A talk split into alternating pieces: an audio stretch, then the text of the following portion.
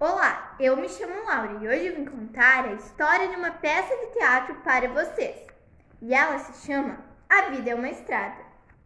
Era um lindo dia e uma família resolveu mudar de vida.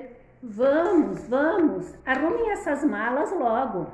Mas, mãe, nós vamos para onde? Nós vamos descobrir o mundo, filho. Nós vamos de bicicleta. Mas não temos bicicletas! Dirt. O papai comprou. Vamos! Eles pedalaram muito e chegaram. Chegamos, estamos no Paraná. Mas nós não temos que ir para São Paulo?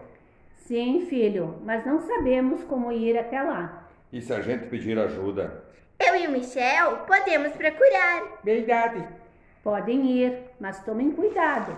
Ok. Os dois foram à procura e acharam. Pai, mãe, achamos, achamos o Diego. Diego é um hippie que conhece o mundo todo.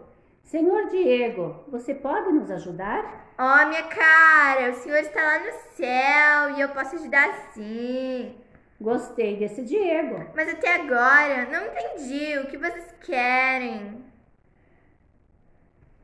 Nós precisamos ir para São Paulo. Ó, minha linda, você tem que sentir a brisa. A gente tem que ir onde nosso coração mandar. Mas São Paulo fica logo ali, ali em cima. Obrigada. Você quer ir junto? Claro, é bom sentir novos ares. Então chegaram em São Paulo. Oba, oba, chegamos! Mas o que viemos fazer aqui? Nós vamos começar uma vida nova, filho. Diego, quer morar com a gente? Rosângela, minha flor, eu gosto de viver, sentindo a brisa desse mundão. Eles viveram felizes em São Paulo, compraram uma casa, as crianças continuaram a estudar e o Diego. Deixa que eu conto, você, é narrador, tem que descansar, parar de ficar sabendo muito da vida dos outros. Sente a brisa, cara!